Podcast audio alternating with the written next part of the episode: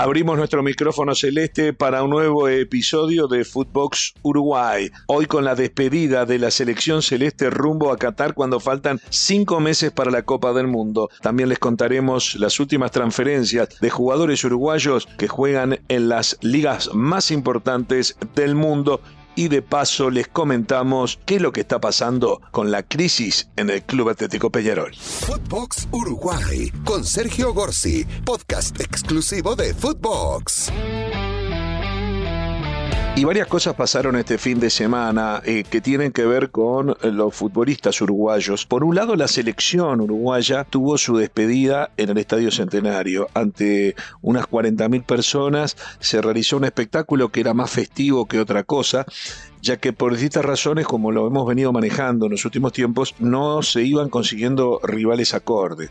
Más allá de que sabemos que en Europa se está jugando la Liga de las Naciones, también en la CONCACAF y en otros continentes, todos juegan en Sudamérica, se nos transformó en realmente un suplicio poder conseguir rivales, cualquier rival y sobre todo un rival de nivel. En principio, Uruguay pudo jugar en Estados Unidos los partidos contra México y contra Estados Unidos, que fueron rivales por supuesto exigentes y que sirvieron y mucho en el caso del partido ante México, para poner eh, un equipo lo más cercano al titular dentro de lo que estaba disponible. Había cuenta que, por ejemplo, había dos grandes ausencias, como la de Luis Suárez y Rodrigo Bentancur, por temas físicos. Entonces, bueno, dentro de lo posible y lo disponible, Diego Alonso ensayó una fórmula titular. Y fue una gran victoria por 3 a 0 y con un gran partido, por ejemplo, de Edinson Cavani, que es y sigue siendo una de las preocupaciones que tiene el fútbol uruguayo en cuanto a poder recuperar la parte goleadora de Cavani. En el segundo partido ya se lo encaró de otra manera, rival igualmente difícil y complicado, ambos partidos de visitante, uno en Phoenix con 80.000 mexicanos en las tribunas y otro en Kansas con obviamente eh, de visitante contra Estados Unidos. Eh, ya en el segundo partido que terminó 0 a 0, Uruguay cambió todo el equipo, hizo jugar un equipo totalmente de los suplentes del que habían jugado en el primer encuentro, más allá de que haya jugadores de mucha trayectoria, como Fernando Mulera en el arco, como el pelado Cáceres y Godín en defensa, y podríamos seguir así con otros más. A lo largo del partido se fueron haciendo cambios y nuevamente participaron algunos futbolistas que habían estado en el partido con México y quedó la sensación, sin ser un buen partido de Uruguay, quedó la sensación que a pesar de todos esos cambios y de haber jugado con lo que supuestamente eran los suplentes, Uruguay fue algo más que Estados Unidos y hasta pudo haber conseguido esa victoria. Ahora, ¿cómo hacemos para enganchar ese partido con lo que vimos este sábado. A mí me resulta casi imposible, incluso tengo mis dudas que se pueda registrar este partido que se jugó con Panamá como partido FIFA para el ranking FIFA. Em, Panamá jugó el jueves pasado contra Martinica, le ganó 5 a 0 por la Liga de las Naciones de CONCACAF. Y volvió a jugar ayer domingo, empatando 0 a 0 y quedando primero en el grupo que también integraba Costa Rica y clasificando. Yo lo que digo es, el equipo titular de Panamá lo tenemos chequeado por todos lados. Lo hablamos con una gloria como Julio César Deli Valdés de Panamá, que estuvo en, Uruguay mucho tiempo y que es una de las figuras máximas del Club Nacional de Fútbol. Lo hablamos con él en una entrevista que le hicimos para televisión y también lo hablamos, colegas hablaron con Luis Mejía, que fue golero de Nacional y que es el arquero de la selección de Panamá o es uno de los arqueros de la selección de Panamá. Y ambos dijeron que el equipo de Panamá que venía acá era un equipo, en primer lugar, que no era el titular. El titular estaba jugando la Copa de las Naciones. O sea, nadie fue desafectado de la Copa de las Naciones para venir. Y en segundo lugar, la Sub-21, que sería el equipo que le sigue, estaba en Europa terminando de jugar el torneo de promesas de Toulon en Francia, por lo tanto tampoco eh, se podía apelar a ese equipo. Vino el director técnico de la sub-20 y a los futbolistas de la sub-20 le agregó tres o cuatro futbolistas que en algún momento fueron seleccionados de Panamá, pero que ya por un tema de edad, por un tema de rendimiento, no están más, pertenecen a la liga local y bueno, se los invitó a participar de este partido. Literalmente se conocieron arriba del avión. El partido en la parte deportiva no tenía valor. Lo que tenía valor era la fiesta 40.000 personas, en su gran mayoría niños, eh, todos querían ver a los jugadores, aplaudirlos, y no importaba mucho lo que pasara en la cancha. Es muy difícil jugar así un partido. Los futbolistas uruguayos lo encararon realmente con eh, ciertas precauciones. De hecho, hubo una lesión que no tuvo nada que ver con los futbolistas panameños, que fue una lesión, una esguince de rodilla de Matías Olivera, el lateral del Getafe, de muy buen rendimiento en Uruguay, que por suerte no tiene el mundial dentro de. Era una despedida mentirosa, digamos, la despedida para un mundial normalmente que se juega en junio, esta vez se juega en noviembre. Si no, se perdió la Copa del Mundo. Pero bueno, va a estar totalmente recuperado de aquí a un tiempo, pero tuvo una lesión porque pisó mal. Eh, los tranques en la mitad de la cancha prácticamente los jugadores uruguayos la dejaban pasar, porque claro, los pibes panameños estaban jugando el partido de su vida, jugando contra ídolos de ellos, era absolutamente un partido que no tenía eh, forma de calibrarse. Eh, finalmente comenzaron a aparecer los goles. Saca Gamboa medias, de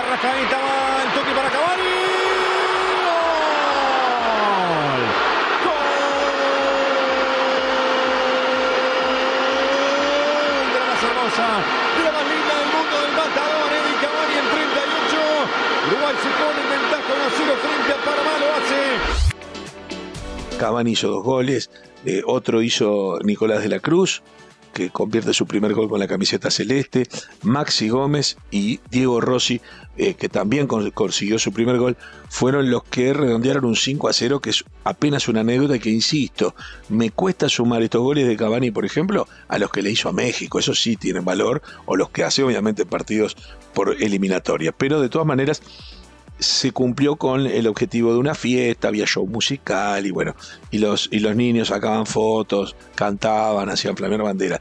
Deportivamente fue una ocasión para que el público los aplaudiera y les deseara suerte de aquí a lo que va a suceder en cinco meses.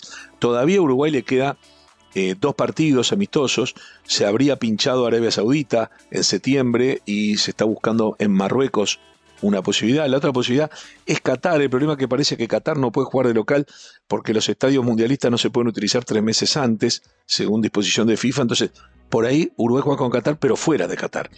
Y después, todo indica que eh, el 10 de noviembre la selección uruguaya ya estaría eh, juntándose para la Copa del Mundo que comienza el 21 y Uruguay debuta el 24 ante Corea del Sur, todo indica que Uruguay haría esa preparación previa de 10 días en Israel e incluiría un partido ahí sí, ya de despedida, no ante su público, pero sí de despedida el 18 eh, de noviembre, eh, seguramente en Tel Aviv o, en algún estadio.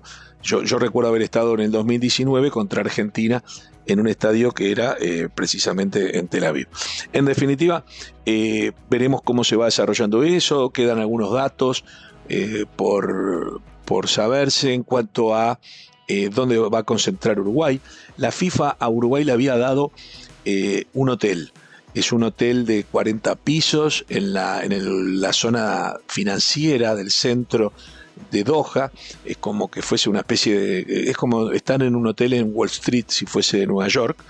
el hotel es un hotel gigantesco, tiene todas las comodidades, pero claro, a Uruguay le estarían, la FIFA le ofrece cuatro pisos enteros exclusivos, los cuatro últimos, vamos a suponer del piso 36 al 40, el problema es que eh, se sienten encerrados ahí adentro.